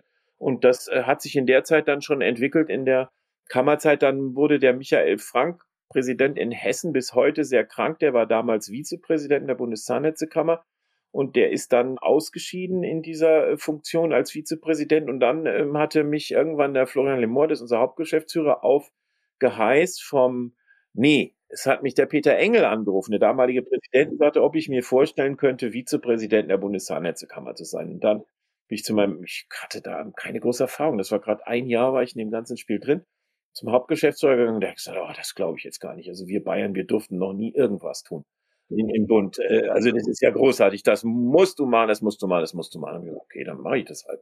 Dann war das alles super spannend. Also ich, ich äh, will jetzt äh, der Hochschule überhaupt nichts in Abrede stellen. Großartige Strukturen, toll, aber ich finde es doch anders in der Standespolitik. Man hat in der Hochschule doch immer irgendwie so einen Tunnel, in dem man dann äh, sitzt und hier äh, ist es eine, eine ganz andere Struktur. Man beschäftigt sich von den Mitarbeitern über die Finanzierungssituation, ist alles im Zentrum und von daher toll. Ich finde es bis heute grandios, so viele Themen, so eine große Breite, so viele Kontakte auch zu jungen Menschen, zu Kolleginnen, Kollegen, zu, äh, zur Politik. Also ich finde es toll, ja, muss ich echt sagen. Ja.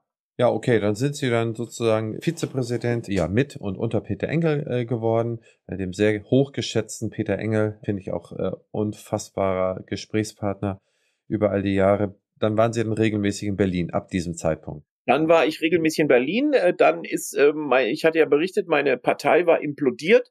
Das führte dann dazu, dass wir dann die nächste Wahl wieder nicht mehr gewonnen hatten und dann war ich weg vom Fenster an der Stelle, aber ich hatte, und das war Bayern ja schon immer so ein bisschen problematisch, das war ja immer so ein Gezoffe irgendwo auf der menschlichen Ebene, das war mir in den vier Jahren sehr wichtig. Und ich hoffe, dass das auch ein bisschen mein Verdienst war, dass wir das deutlich reduzieren konnten. Ich hatte dann für den, zu den anderen Kollegen in den anderen Strukturen, vor allen Dingen im freien Verband, doch schon ziemlich gute Kontakte auch aufgebaut, so dass wir da nicht mehr am Zoffen waren und früher war jemand, der dann abgewählt war, war dann erstmal tot, mit dem hat keiner mehr geredet und das war eher ein Feind und so. Okay. Das war alles, also alles vorbei und ich bin da heute im besten Kontakt mit der ganzen Truppe und Bayern ist auch schon wieder, würde ich meinen, sehr, sehr friedlich geworden und sehr konstruktiv vor allen Dingen. Es geht ja nicht ums Friedlichsein, es geht ums konstruktive Arbeiten für die Kollegenschaft und nicht das destruktive Arbeiten gegeneinander da ist Bayern ganz weit vorne, würde ich heute sagen, und so, dass ich da nicht in ein Loch gefallen bin. Ich habe dann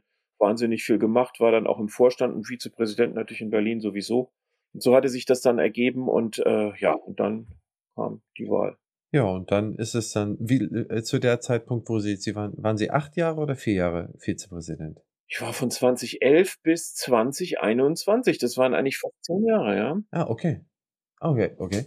Das heißt, wie, wie oft kann man sich vorstellen, waren Sie dann also präsent in Berlin? War das einmal die Woche oder zweimal im Monat oder wie kann man sich das vorstellen? Nee, das ist, das ist schon häufiger gewesen. Also, wie gesagt, ich habe ja diesen Vorteil in Anführungszeichen, dass ich Urlaub bin als Beamter und von der Seite her dann eben auch Zeit hatte und die natürlich im vollen Umfang auch einsetzen wollte. Habe also die ganzen Zahnärztetage auch immer besucht. Das ist auch mal wichtig, dass die Kollegenschaft da zusammenfindet und dass man auch miteinander redet und nicht übereinander und Deswegen bin ich auch damals schon wahnsinnig viel unterwegs gewesen. Da ist jetzt gar nicht mehr so viel draufgekommen, weil ich damals schon volles Programm gefahren habe, äh, weil ich es auch spannend fand. Und natürlich sind jetzt neue Themen dazu gekommen. Klar, das hat sich ergeben. Ja. Und seit wann haben Sie so ein bisschen die Schirmherrschaft der AS-Akademie übernommen? Und warum haben Sie das übernommen? Ist das so, dass da Peter Engel gesagt hat, okay, das ist uns jetzt wichtig, das wollen wir jetzt hier wirklich mal mit leben. Wir wollen den politischen Nachwuchs jetzt wirklich mal fördern.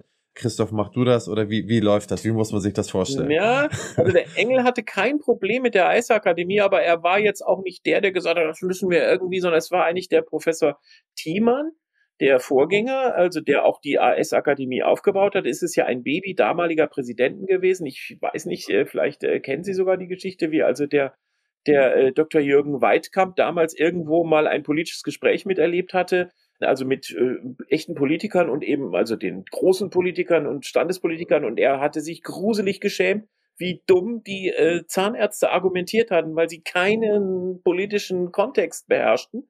Und dann hat er gesagt, das müssen wir ändern. Wir brauchen jetzt so eine Elite-Akademie für standespolitischen Nachwuchs. So ist es entstanden. Also Jürgen Weidkamp, ich habe heute gerade wieder mit ihm telefoniert, ist da wirklich ein Visionär. Muss man wirklich sagen, war eine tolle Idee. Aber ich muss gestehen, ich habe von der Eisakademie lange wenig gewusst. Und dann sagt, kam irgendwann der Professor Thiemann zu mir und sagte, Christoph, hättest du eine Idee, könntest du vielleicht das übernehmen wollen? Ich war am Anfang noch gar nicht so sicher, wie das muss ich mir jetzt mal anschauen. Ich weiß gar nicht so genau, was das ist. Und dann habe ich mir das angesehen und dann fand ich das grandios.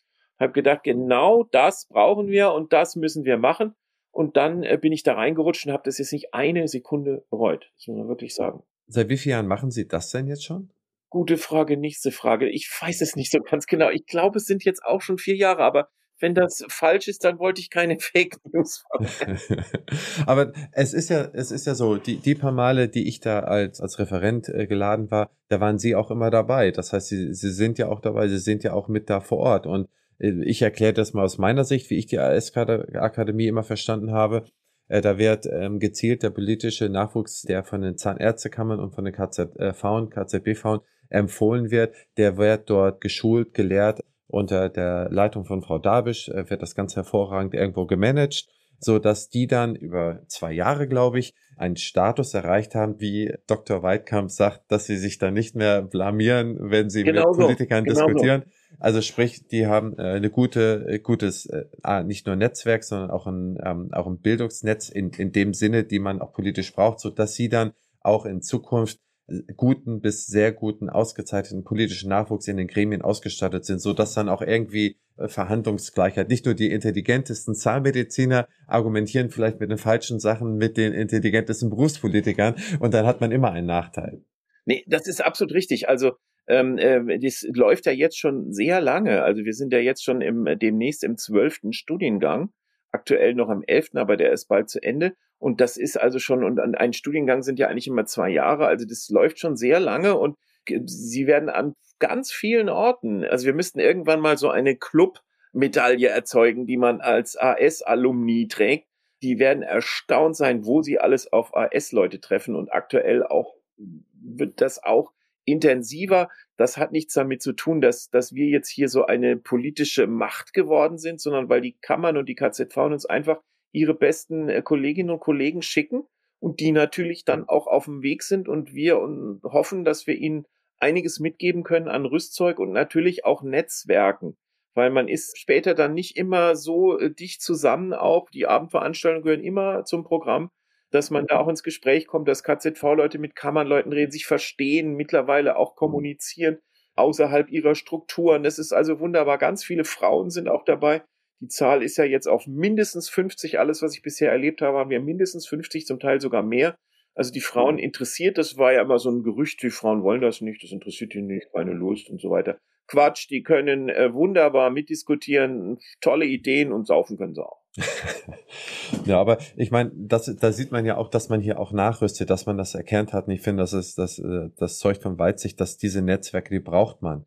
Und ein paar der, der besten und von mir hochgeschätztesten Zahnmediziner auch im privaten Bereich, zum Beispiel die Stelzner Brüder, die Gründer von Aldent, haben auch die AS-Akademie besucht. Die sind unfassbar schlaue, nette, angenehme Menschen. Ich, äh, ich mag sie unfassbar gern.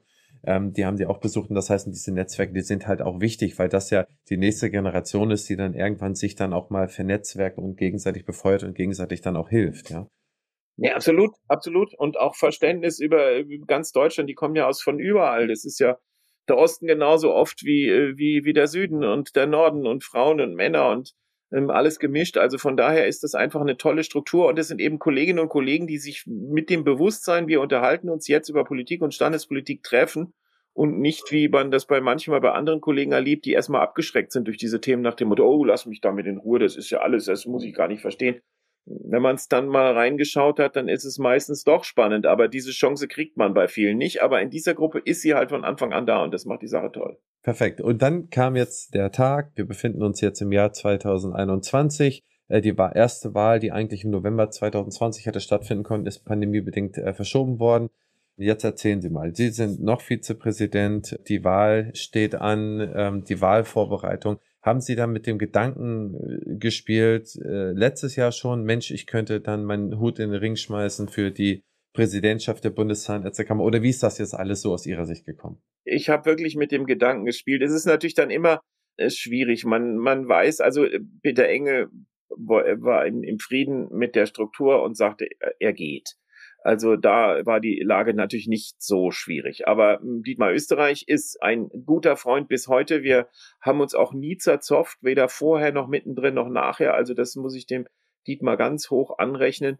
Aber wir waren dann Konkurrenten. Das hat sich so ergeben und ging dann ja auch hoch her. Also das war eine riesen Aufbruchsstimmung nach äh, doch einigen Jahren Peter Engel, dass also viele jetzt dachten, sie wollten und dies und das und dann war das eine wilde Zeit und da habe ich dann immer auch an, ich weiß gar nicht, wer das war, aber irgendein bekannter Politiker, der mal gesagt hat, Demokratie ist eine tolle Sache, aber das Doofe sind die Wahlen. Und genauso ist es hier auch, weil man, man weiß ja nie, wo man da wirklich steht. Man hat Vermutungen, man hat Hoffnungen, aber man weiß nicht, wo man da steht. Und es ist schon verdammt aufregend. Also das äh, finde ich auch schon das Vorfeld, da herrscht so eine Unruhe. Überall ähm, herrscht Kampfesmut und ähm, viele wollen sich in den Ring werfen und nehmen sich dann wieder raus und dann geht's hin und her und hoch und runter. Also ich äh, kann mit äh, ganz kleinen Erfahrungen aber doch ein bisschen nachvollziehen, wie gruselig das jetzt in der CDU zum Beispiel sein muss. Also das ähm, möchte ich auf keinen Fall äh, selber erfahren. Also das wäre mir zu aufregend, muss ich ehrlich hm. gestehen. Hm. Ja gut, da kam dann die Wahl. Dann Sie sind auch, das weiß man, Sie sind ja ohne Team angetreten. Richtig, das habe ich aber mit Absicht gemacht. Also das war eine ganz bewusste Entscheidung, weil mir war völlig klar, dass es die Zeit jetzt schlicht und einfach reif war für eine Frau im Geschäftsführungsvorstand. Übrigens zum ersten Mal, seit es überhaupt verfasste Zahnmedizin in Deutschland gibt. Und das sind auch schon 130 Jahre oder sowas. Also es ist wirklich ein einmaliges Ereignis. Und mir war klar, das wird jetzt soweit sein, weil ich kannte ja auch viele von den Damen aus der ähm, AS-Akademie, die auch in der Bundesversammlung sitzen und da war mir klar, das sind tolle Frauen, also jede von denen könnte und irgendeine wird es machen wollen. Und wenn ich jetzt wieder mit einem Männerteam, und das war genau die Situation, die damals bestand, die einzigen, die sich damals wirklich geoutet haben, waren Männer. Und dann hätte ich wieder ein Männerteam da. Dann hätten wir drei Männerteams gehabt. Und das wären vermutlich dann auch wieder nicht die allerjüngsten gewesen. Und dann ist das ein gruseliges Signal. Und da hatte ich mit dem Peter Engel auch gesprochen, der hat gesagt, wir haben früher auch nie Teams gemacht. Die wählen auch gar keine Teams. Die wollen jeden Einzelnen angucken. Die wählen doch keine Wundertüte, ohne genau zu wissen, was da drin ist. Und dann habe ich gesagt, okay, ich mache das jetzt nicht.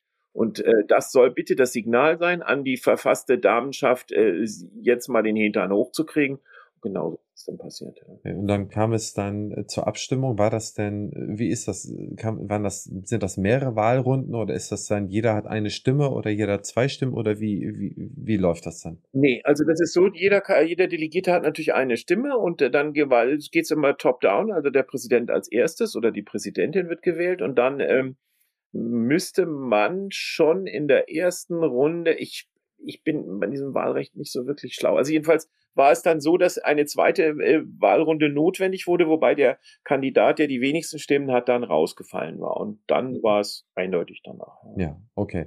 Und dann wurde dann quasi der Präsident gewählt, waren Sie, und dann kam da die zweite Runde und dann äh kam die zweite Runde. Da war der Konstantin von Laffert, das ist ja ein cooler Typ, der ist in, in Hamburg ja jetzt schon einige Jahre auch Präsidenten, hat da ein sehr gutes Standing, weil er sich auch sehr engagiert und der äh, so, so die Seite der jüngeren Kollegen auch berührt und der war eigentlich sehr sicher schon, dass, also er selber nicht, aber das Umfeld war sehr sicher, der Mann macht das und deswegen war der auch von allen, der war glaube ich sogar in, wäre in allen Teams aufgetreten, er war jetzt nur in einem, aber er wollte sich da auch nicht festlegen.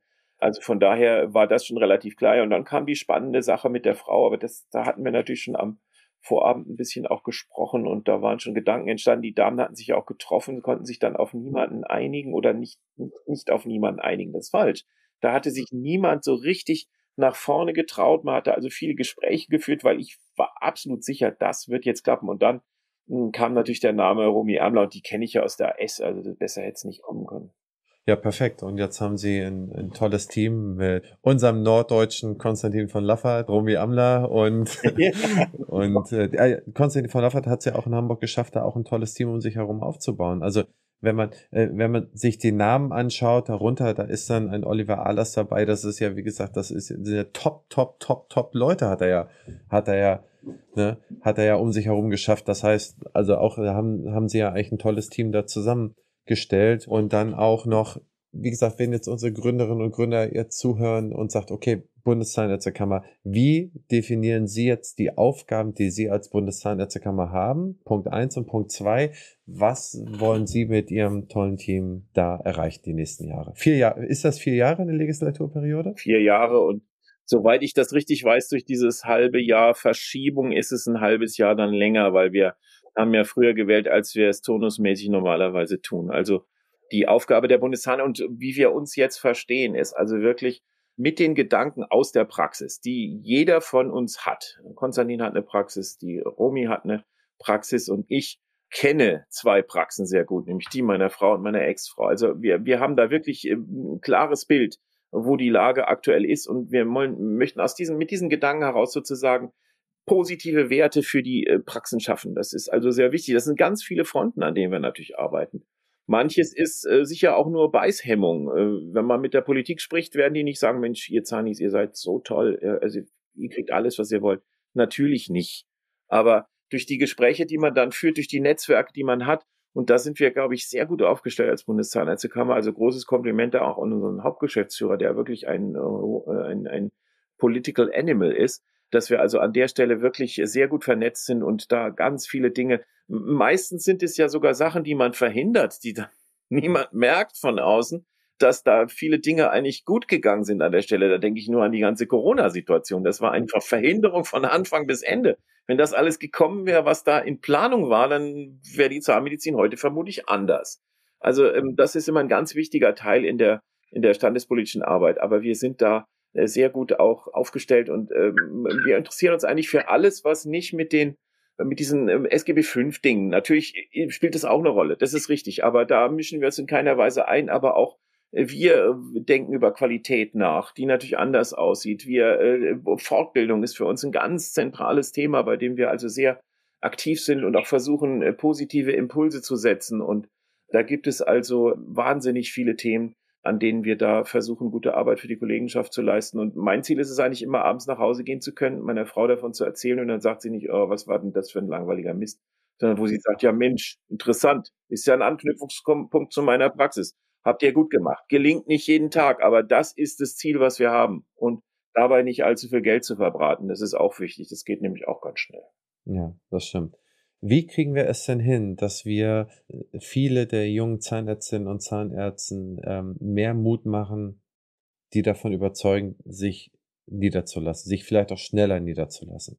Das ist ja über die letzten Jahre ist das ja, also ich meine, ich bin direkt auf der Straße und ich merke, dass in allein in den letzten fünf Jahren um unsere 80, 90 Gründer pro Jahr, das ist so schwer geworden, 80, 90 Leute zur Gründung zu überzeugen, die sich im Jahr niederlassen als vor fünf Jahren. Ne? Und vor fünf Jahren war es schon gefühlt schwieriger als vor zehn Jahren. Ja. Und wenn man das jetzt ein bisschen fortschreibt, dann müssen wir da irgendetwas tun. Oder äh, wie kriegen wir es dahin, dass wir mehr Mut machen, dass wir vielleicht, ich meine, das Finanzielle kann es ja nicht sein. Die Zahlen sind ja herausragend, die man als äh, selbstständiger Zahnmediziner oder Zahnmedizinerin schreibt. Wo, wie erklären Sie sich, dass da so wenig Aufbruchsstimmung ist, so, so, dass da nicht mehr sich gründet? Also ich bin da ja auch der, ein Getriebener bei dem Thema. Ich bin ja auch überall unterwegs und jetzt gerade wieder auch am nächsten äh, Samstag in, in Regensburg beim Fachschaftstag Bayern. Das sind immer die Themen, die mich also da absolut umtreiben. Ich weiß nicht, wie wir uns damals verhalten hätten, wenn wir hätten angestellt sein können. Es ging halt nicht. Und das hat die Entscheidung dann bei vielen einfach leichter gemacht. Heute ist es natürlich immer auch so ein Thema, wo die Kolleginnen, ich kann es ihnen ja nicht verdenken, diese Möglichkeit nutzen, Berufsverbot in der Schwangerschaft, dann, äh, wenn sie vorher ihr Einkommen relativ hochgefahren haben, das dann auch weiter zu bekommen. Das sind natürlich Dinge, die auch äh, sagen, ach, bis der Kinderwunsch endgültig beerdigt ist, bin ich angestellt. Könnt mir vorstellen, dass auch das ein bisschen ein Gefühl beeinflusst, weil die Frauen ja immer etwas weniger oft gründen wollen. Aber die Zahlen, die wir jetzt aus der Y-Studie haben, sind gar nicht so weltuntergangsmäßig. Also die Jungs sind eigentlich bei 70 Prozent, die gründen wollen und die Mädels sind bei ungefähr 50. Also das ist halt dann immer die Frage, wann sie es dann wirklich tun. Das ist ja dann auch immer ein Schritt und da gibt's ja viele Vorbehalte, die versuchen wir immer zu nehmen. Einer ist immer, Bürokratie ist ein Albtraum. Da sage ich immer, ähm, Leute, das Bürokratie ist so ein Schwammwort. Da wird alles reingepackt, was irgendwie nervt. Manches ist auch nur Management. Wenn du natürlich ein Sozialphobiker bist, der der äh, vor jedem Problem sich lieber wegduckt, dann würde ich auch sagen, mach's lieber nicht, aber das sind ja doch die wenigsten, weil du musst dich im Studium schon so durchbeißen, dass das alles keine Sozialphobiker sind, die sich wegducken. Also würden es sehr viele wirklich können. Also das ist unbegründet. Und dann, was dann auch immer kommt, ist so viel Geld. Sage ich auch immer, ja, du kannst so viel ausgeben. Wenn du an dich glaubst, dann tu es. Und du kannst aber auch weniger ausgeben. Du kannst auch mit einer Praxis starten, die du gekauft hast. Und der Kollege wird ja auch noch mit der gearbeitet haben. Also sieh zu, wie du das langsam entwickelst. Höre ich auch immer häufiger, dass Kolleginnen und Kollegen das tun. Also es gibt so viele Ansätze, diesem Problem zu entgehen. Manche sagen auch, ich bin nicht fit genug im Fach. Sage ich immer, du wirst, äh, du, du verlierst sowieso äh, Wissen aktuell. Du musst dich immer wieder fortbilden und es geht immer wieder runter und dann wieder hoch du wirst nie den Stand haben, wo du jetzt alles weißt und es nie wieder vergisst. Blödsinn. Ja, ich kann dieses Verkaufen nicht. Dann sage ich, niemand muss verkaufen. Mach das, was in deinem Konzept das Schönste ist, was du dem Patienten angedeihen lassen willst. Und dann verkaufst du nicht, dann überzeugst du mit deinem Blick, den du äh, gibst, wo du sagst, das würde ich meiner Mutter empfehlen, sollte natürlich dann auch stimmen, wenn man sowas sagt dann ist das alles nicht so schwierig. Und dann kommt langsam so der Gedanke, wo die sagen, ja, warum eigentlich nicht? Und äh, von Peter Engel stammt ja immer der schöne Spruch, wenn wir alle sozial verträglich wären, dann wären wir Ärzte geworden. Also ich denke, wir müssen uns einfach alle niederlassen, weil wir uns irgendwann in jedem Team zerzofft haben. das ist das ist ein super Argument. Das habe ich noch nicht, das habe ich noch nie benutzt. Aber auch zum Thema Bürokratie. Das ist immer so lustig, wie man das definiert. Das ist nämlich wirklich so ein richtiges Sammelbecken, wie so eine Gemüsesuppe. Mir erzählen, mir erzählen ältere Zahnärzte, die von ihren Eltern erzählen, die Zahnärzte waren, die haben gesagt, die hatten in der Praxis ein Waschbecken, halb voll mit Wasser, wo dann 100 Instrumente drin lagen und dann bei jedem Patienten wurden sie dann benutzt. Heutzutage ne, muss das natürlich alles sterilisiert, es muss dokumentiert sein, es muss alles hinterlegt sein, dass man auch weiß, wann ich wo was gemacht habe.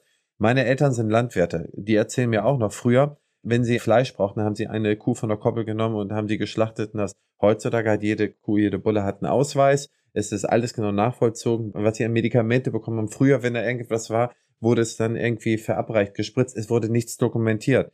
Das heißt, wenn ich mit einem Landwirt spreche, ist es dasselbe, wenn ich mit einem Zahnarzt spreche. Die sagen, alles so bürokratisch geworden. Aber im Prinzip, wenn ich mit einem Dachdecker spreche oder wenn ich mit einem, mit einem Autohändler spreche, was die alles machen müssen oder wie jetzt da die Prozesse sind, dann ist es im Prinzip in jedem Berufsbild ist es dasselbe. Ja, und das ist halt, äh, wir erwarten dann halt auch für uns immer, also aus Patientensicht, absolute Klarheit über unsere Patientenrechte, über unsere Pflichten. Ähm, hier wollen wir nicht angreifbar sein, hier wollen wir Klarheit haben, hier haben wir Transparenz. Wenn irgendwer etwas falsch ist, dann sieht man das heutzutage so transparent. Im Internet kann man alles nachlesen. Es wird 20 mal so oft was Negatives erzählt, als dreimal so oft was Positives erzählt wird und so weiter und so weiter und so fort.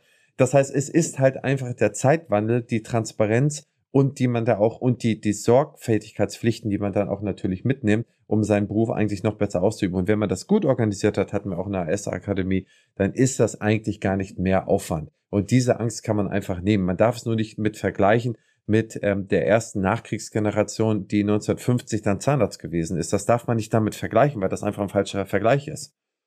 Trotzdem ist das natürlich für uns ein wichtiges Ziel. Also wir wollen die Prozesse immer so durchdenken, dass sie wirklich den allergeringsten Aufwand bedeuten. Und wenn ein äh, Steri nur deswegen äh, im kürzeren äh, Rahmen äh, validiert werden muss, weil ein kleiner Schlauch irgendwo da drin ist, der das vielleicht nicht länger aushält, dann finde ich, das ist eine Zumutung von den Herstellern, das nicht so umzustellen. Das, oder wenn ein, ein Neugerät am Anfang validiert werden muss, also ich muss mein neues Auto auch nicht zum TÜV fahren. Also was soll dieser Quatsch? Also das sind so Dinge, da muss man auch ein paar Flausen den Leuten austreiben, aber ich bin völlig bei Ihnen vieles, was äh, als Bürokratie auch gilt, ist auch einfach Management. Es ist heute auch schwieriger geworden, mit dem Personal umzugehen. Ein Kollege in den 50er Jahren, der konnte seine Mädel zusammenscheißen und die waren trotzdem dankbar. Das äh, mag man heute mal versuchen. Äh, dann ist man ganz schnell einsam in der Praxis. Das wird auch das größte Thema in Zukunft sein. Wir sehen das ja jetzt so ein bisschen rüberschwappen, die Busfahrer oder die, die Lkw-Fahrer in England. Da sieht man mal, was passiert, wenn man den unteren Einkommensstrang der EU ausschließt und was für ein Glück wir haben, in der EU zu sein dass wir alle Einkommensstränge haben und, und dass wir da freien Waren- und Personenverkehr, Dienstleistungsverkehr haben. Und äh, dass wir es uns auch noch leisten können, dass dann, also wie gesagt, viele Fragen auch an. Jetzt ist auch wieder jemand auf mich zugekommen, hat gesagt, okay, könnt ihr hier äh, 250 ZFAs aus einem anderen Land in drei Monaten die Begrifflichkeiten in Deutschland beibringen, dass wir hier die in die Praxis bringen können. Aber diese Chancen haben die dort gar nicht mehr, ja. Hier haben wir jedenfalls noch ein bisschen die Chance, dass wir da auf irgendwie Personalzustrom setzen können. Und wir sind ein sehr reiches Land, die Leute wollen hierher kommen und da muss man halt Lösungen schaffen. Aber das Personalproblem, das ist ein gigantisches und das sehen wir in jeder Praxis. Und es sind erst die, die Anfänge meines Erachtens, die hier zu sehen sind, äh, was da auf uns zukommt. Bin ich völlig bei Ihnen, aber da muss man dann auch vielleicht auch mal disruptiv denken. Also wir haben jetzt, wir haben ja vorhin schon die KZV gelobt, wir können sie nochmal loben. Das Paro-Konzept ist wirklich grandios. Ja. Und meine Ex-Frau hat äh, diesen Schwerpunkt schon länger und die arbeitet wirklich, äh, dass sie Dinge auch äh, reinigt an den Zellen, dass sie all diese Sachen selber macht und das macht sie mit großem Erfolg. Also sie hat den Porsche, ich habe ihn nicht, aber auch mit relativ wenig Personal, weil sie, sie sagt, ich brauche da nie, nicht jemanden, der neben mir die Kürette reicht. Das äh, kann ich selber. Und da, da kann man auch, es äh, ist ja kein Modell für jede Praxis. Ich sage, wir werden immer individueller, jeder hat so seine Schwerpunkte, ist wo ganz anders tätig. Und wenn wir den Markt auch ein bisschen durch dieses Thema entlasten, dann, dann ist es auch nicht schlecht. Ja, Sie, ich meine, Sie kommen ja aus der Lehre, Sie können äh, das noch viel besser sagen. Ich habe neulich äh, eine Uniklinik äh, begleitet oder beziehungsweise ich bin da äh, sehr spät zum Prozess zugestoßen, wo das schon halb zu Ende war. Die haben da neue Behandlungseinheiten eingeschafft. Ich glaube, das hatte ich äh, mit Ihnen schon mal besprochen, aber nur mal hier fürs Protokoll. Da wurden auch fast ausschließlich Rechtshändereinheiten, ich glaube eine Linkshändereinheit und keine mittelgeführte Einheit. Das heißt, auch wurde ein Material wieder angeschafft, wo ich den Studenten wieder nur die Zweihandtechnik, äh, Entschuldigung, die Vierhandtechnik beibringen kann und gar keine Chance habe, eine Zweihandtechnik dann irgendwo zu schulen. Ich meine, da fängt es ja dann auch, auch so ein bisschen an, dass man ja alle mit ins Boot nehmen muss. Ähm, wenn man sagt, okay, man kann 60 Prozent der Behandlungen in Zweihandtechnik machen, dann muss man es ja irgendwo auch beibringen. Völlig richtig. Da bin ich völlig bei Ihnen. Die, die Uni hat lange nur Zweihand gemacht. Und dann war sie irgendwann super stolz, dass sie jetzt endlich den Anschluss gefunden hat, dass sie jetzt wieder etwas Zeit braucht, um da wieder runterzukommen. Aber in Belgien, in Frankreich wird keine schlechte Zahnmedizin gemacht und da ist das üblich. Und ähm, äh, je mehr präventiv wir vorgehen, äh, ähm, äh, um, umso weniger brauche ich vielleicht auch so viel Personal. Und das ist natürlich jetzt, äh, manche Kollegen sind beleidigt, wenn man sowas sagt, aber dadurch, dass es manche dann in die Richtung eher präventiver aufgestellt sind, weniger Personal brauchen, wird Personal wieder für andere freier. Das ist nur gut, je mehr wir uns diversifizieren und die verschiedensten Ansätze. Und wir müssen Themen suchen. Also die klassischen Themen werden weniger, das ist so. Also ähm, Karies-Folgen sind immer weniger. Das ist nichts Neues. Und Paro ist ein Riesenaufbruch jetzt. Und da muss man dann auch mal hindenken. Das ist nicht leicht. Das ist ein neues Thema für uns. Aber einfach mal machen. Genau. Also ich denke auch, die, die KZBV haben wir jetzt zweimal gelobt und das ist auch absolut zu Recht. Ich sage schon seit Jahren, die Paro und die, die Alterszahnheilkunde, äh, was da aufgenommen wurde, das ist ein Segen. Es ist Wahnsinn, was da, also das kann man sich gar nicht vorstellen. Einige kalkulieren ja, dass das allein Paro, dass das eine Milliarde Volumen pro Jahr hat. Ja, also ich meine, das, die muss man sich diese Zahl mal vorstellen, was da eigentlich den deutschen Zahnärztinnen und Zahnärzten dann theoretisch zugutekommen. Auch wenn es jetzt natürlich bürokratische Hürden gibt. Wir schreiben gerade irgendwelche Sachen zusammen, wie man das in der Software umsetzt. Das ist, es ist irre. Es ist irre, wenn Sie das sehen. Das tut mir auch leid für jetzt, wie Sie es abrechnen. Fürs erste halbe Jahr, ja, wird es wieder rückeln, wie immer, bei was Neuem. Aber am Ende des Tages wird der Wagen, wird der E-Motor laufen. Viele Seniorenheim, ich habe auch mal gesagt, ihr seid jetzt Pioniere. Und als die Pioniere nach Amerika gekommen sind, war New York auch noch nicht fertig.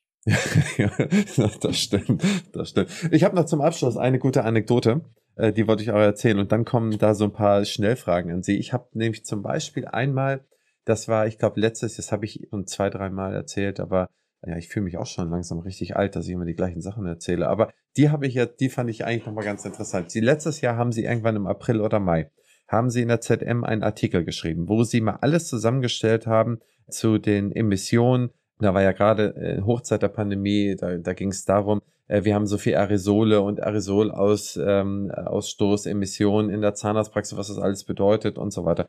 Und äh, ich vermute mal, wir haben nie darüber gesprochen, dass sie sich einfach mal die Zeit genommen haben, alle Literatur und alles, was sie so äh, gefunden haben, zusammengestellt haben. Wahrscheinlich wird es so gewesen sein, ne? Dass sie einfach mal alles zusammengeschrieben haben. Es war so, ja, ja, ja, es war so. Ich habe mir da sehr viel Mühe gemacht, weil, weil ich sicher war, dass uns nichts passieren wird. Und wissen Sie was? Ich bin in, ähm, ich bin so in internationalen Austausch. Da hat äh, Henry Schein hat da mal vor Jahren mal so eine Gruppe zusammengestellt, dass in jedem Land so irgendwie der größte Berater in Kanada, in den USA, in, in Deutschland und so weiter zusammen einmal alle sechs Wochen so eine so einen Austausch machen.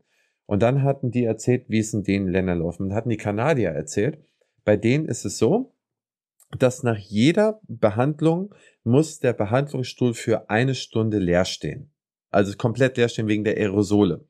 Und da habe ich gesagt, ja, also ich habe hier ich habe was Interessantes gelesen von so einem verrückten Professor hier bei uns in Deutschland, also, ne, also im positiven Sinne. Ich habe gesagt, es hat sich einer mal die ja, Mühe ja, gemacht, ja. alles zusammenzustellen. Äh, schicke ich mal vorbei. Dann hat er gesagt, ja, sehr interessant, schick mal vorbei. Dann haben sie das automatisch übersetzen lassen und haben das dann in ihren Distrikt dann äh, direkt zugeschickt. Dann haben sie gesagt, so, das ist die Faktenlage. Und dann wurde der Punkt aufgehoben bei denen. Bin sehr froh drüber, weil ich ja selber mal in Kanada gelebt habe. Den helfe ich sehr gerne. Ja, also das fand ich auf jeden Fall eine nette Anekdote, dass dann auch so etwas zu führt, wenn man und ähm, dass das auch mal Auswirkungen hat mit dem, was man da macht. Also da auch nochmal vielen Dank äh, für den guten Artikel und die ZM da in dem Fall. Nee, super. Ich habe zum Abschluss noch zehn Schnellfragen.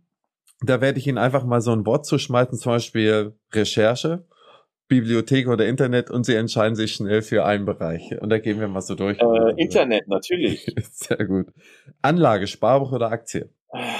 Peinlich, Sparbuch. Fortbewegung fern, Zug oder Flieger? Äh, Zug, weil Flugschisser. Okay. Fortbewegung nah, Fahrrad oder E-Roller? Beides eigentlich. Mach beides. Also wie es mir gerade einfällt. Also äh, könnte ich jetzt gar nicht sagen. E-Roller ist auch ziemlich geil. Aber haben Sie auch so eine App auf dem Handy? Nee, ich habe einen eigenen. Den habe ich zum 60. Geburtstag von meiner Schwester geschenkt bekommen. Und den fahre ich sehr gerne. Wenn die Kinder mich ranlassen, das ist das einzige Problem. Wohnen, Stadt oder Land? Ähm, ich wohne in der Stadt, hätte überhaupt kein Problem, auf dem Land zu wohnen. Ähm, Urlaub, Küste oder in den Bergen? eindeutig Küste. Meine Frau hasst das. Für die ist Berg eigentlich interessant, aber wir haben uns jetzt auf Küste geeinigt. Samstagabend, Netflix oder ARD und ZDF? Nicht viel, aber äh, wenn dann doch lieber etwas gehaltvoller. Und dann also äh, öffentlich-rechtlich. Mir gefällt auch nicht alles da, aber manches ist auch nicht schlecht. Äh, Kino, Action oder Drama? Action. Schon den neuen James Bond gesehen? Ja, mit meinem Sohn. Wir mussten hin. Wir waren so ziemlich die Ersten in München. Und begeistert? Ist schon wild, muss ich echt sagen, ja. Ja haben meine Frau sogar überzeugt. Die wird jetzt vielleicht auch nochmal mitkommen, obwohl sie sich zunächst geweigert hatte. okay. Na, wir sind mal gespannt, wer der nächste James Bond wird. Ne? Ja, das ist ja jetzt eindeutig, dass es einen neuen geben muss. Frau, man weiß es ja nicht.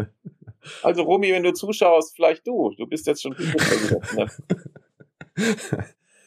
Einkauf, Amazon oder vor Ort? würde sehr gern nur vor Ort, aber nein, ist nicht ganz, nein, nein. Die Auswahl ist einfach so gigantisch groß, das macht einen fertig. Ich würde es lieber lassen. Oh Mann. Fortbildung, online oder persönlich? Persönlich, um Gottes Willen. Ich habe jetzt ein Jahr online, das reicht's wirklich. Also ich mag die dritte Dimension und nicht nur das flache Bild. Okay, kann ich sehr gut verstehen. Und ich glaube, es kommt auch richtig, richtig doll nächstes Jahr zurück.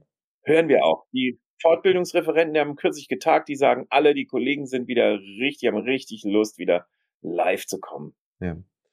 Ja und äh, auf der, waren Sie auf der EDS? War ich. Wir haben ein Welcome-Back-Signal geben wollen. Das war uns ganz wichtig. Und es war nicht so leer, wie alle möglichen Leute sagen. Ich weiß gar nicht, wer das gemeint hat zu sehen. Ich war live da. Das war richtig gut. Es war ein klasse Publikum auch. Die haben nicht nur geklotzt, die haben auch gemacht. Ja, bin ich komplett bei Ihnen. Ich war auch da. Ich muss sagen, es war natürlich deutlich leer. Es sah auch deutlich leerer aus. Breitere Gänge, kleinere Stände, Stände weiter auseinander. Das verläuft sich alles in diesen gigantischen Messerhallen. Deswegen sah es im Prinzip immer leer aus. Aber ich muss auch sagen, ich war bei ein paar Pressekonferenzen, alles gerammelt voll, äh, gutes Publikum, die Leute, mit denen ich gesprochen habe. Tolle ja. Stimmung, Aufbruch bei ganz vielen. Wir haben extra auch den Vorstand in der Sitzung, Vorstandssitzung haben wir extra in Köln gemacht. Welcome back, Zahnmedizin ist so der Impuls gewesen. Also äh, tolle Sache. Und zum Abschluss, worauf freuen Sie sich in den nächsten zwölf Monaten am meisten? auf Zeit mit meinen Kindern. Also ich finde Standespolitik toll, aber ich finde auch meine Kinder nicht so blöd irgendwie. Und deswegen, wenn da mal wieder ein Urlaub ansteht, freue ich mich da schon sehr drauf. Okay, denn an der Küste, vielleicht an der Ostseeküste ja. oder wo es warm ist. Wir haben jetzt beides gemacht in diesem Jahr, Ostsee und Nordsee. Also, weil ich ja so ungern fliege. Also Malediven kann ich nicht viel zu sagen. Da müsste ich so lang fliegen, das würde ich, glaube ich, kaum überstehen. Oh, wo waren Sie an der Ostsee? An welchem Ort waren Sie? Das war, das war einmal Usedom. Okay. Und das andere Mal ist Amrum. Ah, okay. Ah, dicht bei Sylt, aber nicht so schickimicki. Super, Professor Benz, herzlichen Dank für das tolle Gespräch. Hat mir wahnsinnig viel Spaß gemacht. Und, ja, auf jeden Fall. Ja, ich hoffe und wünsche Ihnen ein glückliches Händchen, eine gute Zeit mit Ihren lieben Kolleginnen und Kollegen äh, in der, ja, in der Bundeszahnärztekammer. Und bis zum nächsten AS Akademie Termin. Ganz genau. Ich freue mich auf Sie. Vielen Dank. Liebe Zuhörerinnen und Zuhörer, ich hoffe, es hat euch allen Spaß gemacht, das heutige Gespräch mit Professor Benz. Wenn ihr dazu noch Fragen habt, schreibt sie in die Kommentare. Wenn es euch gefallen hat, gebt eine positive Bewertung. Wie immer, wenn es euch nicht gefallen hat, denkt euch irgendeinen anderen Namen aus und gebt dem eine Bewertung. Ansonsten bis zum nächsten Mal. Euer Christian Henrizi.